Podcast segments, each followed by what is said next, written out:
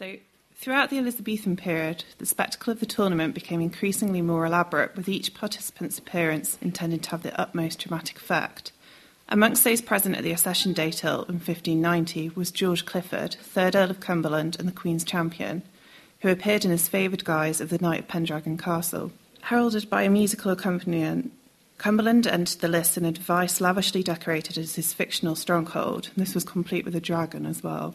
Cumberland would have likely been escorted by an entourage of servants, grooms, lance bearers, and possibly additional hired actors and musicians who were all outfitted in intricate costumes corresponding to their employer's chosen theme. After this impressive entry, his squire would have delivered the speech specially devised for the occasion, full of symbolic motifs alluding to Cumberland's devotion to his queen, the feats he had accomplished in her name, as well as some equally unsubtle personal pleading for rewards gone unpaid. Amongst these extravagant displays of triumphal chariots, scenery, costume servants, theatrical speeches, and other tournament paraphernalia, it was the figure of, and more significantly, the outfit worn by George Clifford, which took centre stage. A combination of the exceptionally crafted armour and highly decorative clothes were used to create a collective impression, bringing together all other t- tournament accoutrements and providing the central pivot for the courtier's entry, both visually and narratively. This paper will argue that tournament dress and armour should not be discussed in isolation from one another, but in reciprocal exchange. Clothing and armour should be seen as being worn alongside one another, influence each other, and interpreted as being designed to produce a combined effect. In order to support this, I will outline the striking correlation between fit, form, and embellishment of dress and that of armour as popular style shifted. Using the portrait miniature of Cumberland, seen here, I will then look at the complex use of both dress and armour, within the tournament to create a joint symbolic scheme intended to convey specific messages about the wearer. Although evidence for the process of commissioning and designing armour is scarce, we're able to study the changing modes of armour in comparison to dress through analysis of paintings and examples from the period which have remained intact. Such examination illustrates a striking resemblance between the form and decoration of dress and that of armour as fashions changed. Much like the corseting introduced into female dress during the 16th century, the tightly fitted and padded doublet worn by the Elizabethan male moulded the back, chest, and stomach into prescribed fashionable shapes. Seen in these portraits of Robert Dudley, roughly painted 10 years apart, the shaping of this garment became progressively sharper and deeper, stretching towards the groin until the late 16th century overhung the girdle in an exaggerated point. This was referred to as the Peascod doublet, and the Hilliard miniature, titled Young Man Among Roses, and thought to be of the Earl of Essex, demonstrates the pinnacle of this trend. Composed of interlacing black and white panels of fabric, the curve of the peascod reaches far below the earl's waistline, and the line of large buttons down the centre of the doublet further enhance the elongated impression that this garment creates. The use of pasteboard, busks, and heavy padding of horsehair, cotton, or other materials in the front section created this stiff protrusion, whilst the back of these doublets sloped in parallel with the shoulder blades down to the base of the spine. This pull of material down to the waistline gave the midriff sharp, straight edges, and once put on, this garment would have restricted the movement of the torso, preventing collapse of the upper body and producing an erect silhouette. The vogue for the more pronounced shape of doublet was mirrored in the outline of armour during the same period.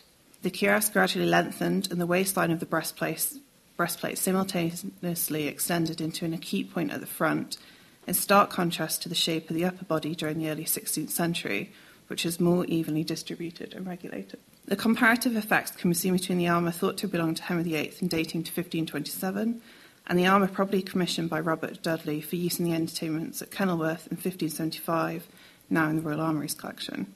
This Peascod shape again can be seen in another Greenwich Workshops armour, belonging to George Clifford, Earl of Cumberland, and dating slightly later. The unyielding nature of Cumberland's steel cuirass both imitates and exaggerates the effect of the Peascod, forcing the body into an upright position and solidifying, solidifying the Earl's figure. Furthermore, it is not just the shape and fit of Cumberland's armour which mimics its textile counterparts, but also the decorative embellishments which adorn its surface. Beyond the artistic flair and skill which is evident in these impressive examples of metalwork decoration, there seems to have been also careful consideration of the placement of belts of gilded motifs. These bands course dynamically along the entirety of the armour, channeling our gaze across the surface of the metal the sunken, etched, and gilded decorative bands, which run, vertically down the breastplate, serve to accentuate the elongated torso, and mirror the slim silhouette of the Elizabethan male body created by the tight fitting, lengthened doublet. Our gaze is also encouraged to follow the flow of ornamentation down the breastplate before extending out over the curve of the tassets, along with a thin metal band at the base of the breastplate and backplate. This highlights the nipped in waistline, which is created by the doublet. Comparisons of armour and dress during this period also show not only identical upper body forms, but also close similarities in the lower body. Alongside the increasingly exaggerated form of the doublet, trunk hose also became more voluminous. Dress historians have identified hose as being made of two sections. So you have the upper hose, which is referred to as trunk hoses or breeches, and the lower or nether hose, which could take the form of stockings or from about 1580 onwards, canions. From the beginning of Elizabeth, Elizabeth's reign and the early 1570s, the most fashionable form of upper hose was known as the Spanish kettle drum. In 1575, the portrait of Dudley, this one, in which he wears white, gold, and black, Dudley seems to be modelling this style of trunk hose. The upper hose swell out over the hips from the nipped in waist, creating a full squared base which reaches to the mid thigh and then tucks slightly under. So it tucks under against the leg. The round, bulging shape of the trunk hose was created by extensive padding and multiple linings, much like the Peascod doublet. Dudley's armour also re- reproduces this bulbous outline, and this is readily apparent if we again contrast this example the 1527 armour of Henry VIII.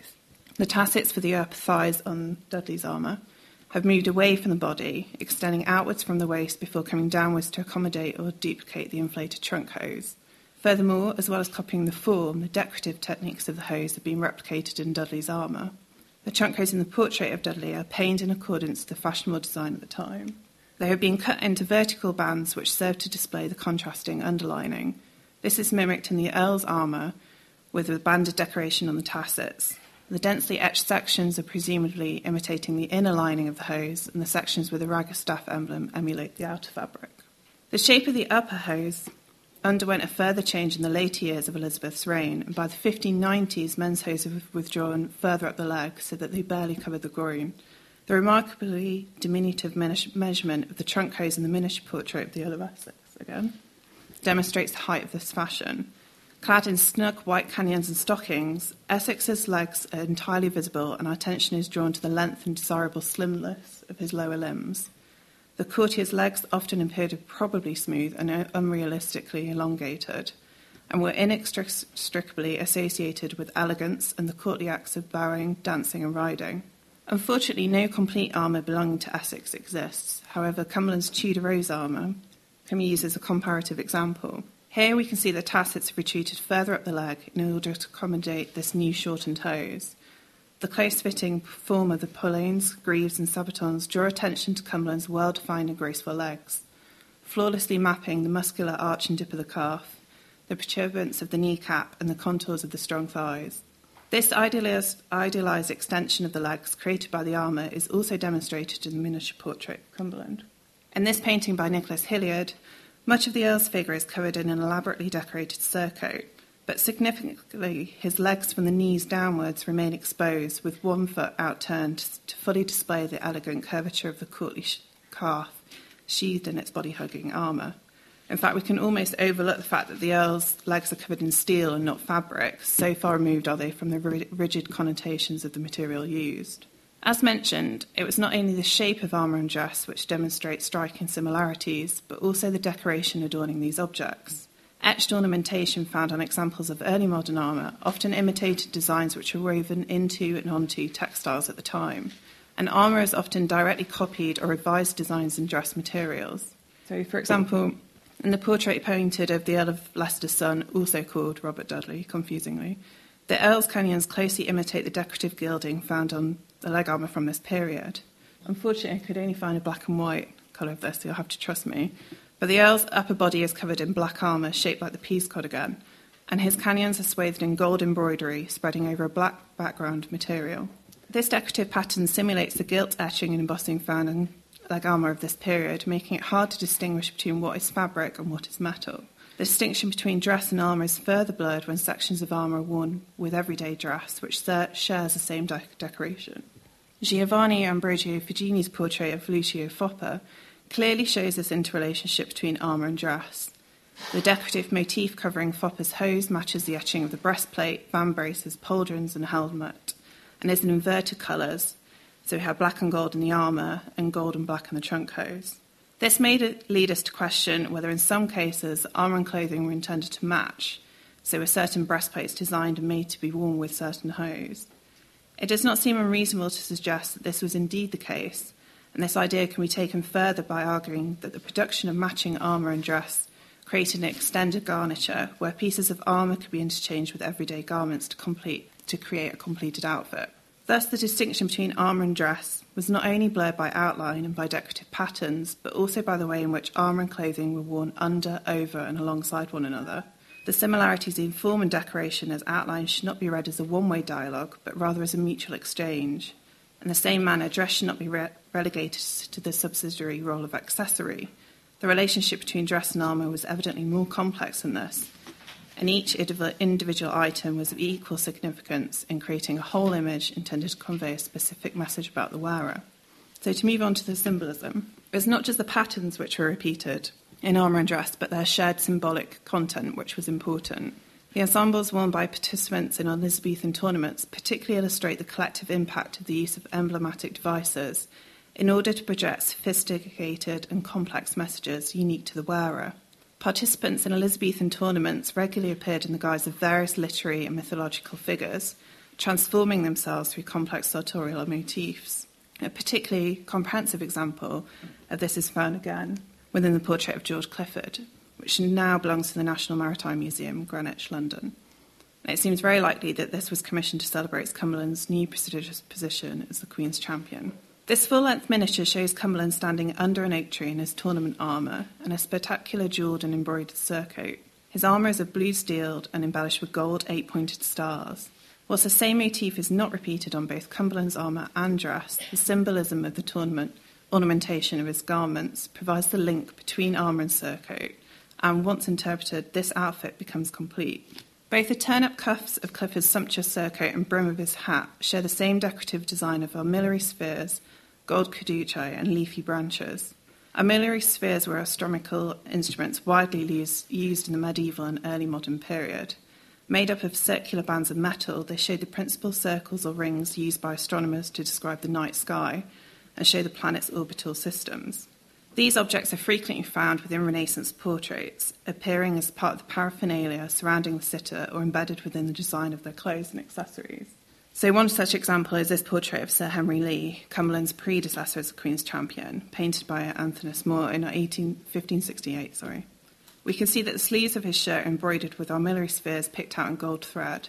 And during the Renaissance period, this astronomical astronomical object was commonly used to represent wisdom and knowledge. Another emblem figuring in this design of Cumberland's surcoat and hat, the caduceus, was also used to symbolise wisdom during the period. The caduceus was seen most clearly on the brim of the hat of the Earl's hat, takes the form of a rod entwined with two snakes, and is usually tipped with a pair of wings. Myth tells how the messenger god Hermes, Greek or Mercury Roman, threw down his staff at two fighting snakes, and while separating them, they became fixed to the rod. This then became recognized as a distinctive emblem of the god. You see it used on a lot of medical things, companies use them.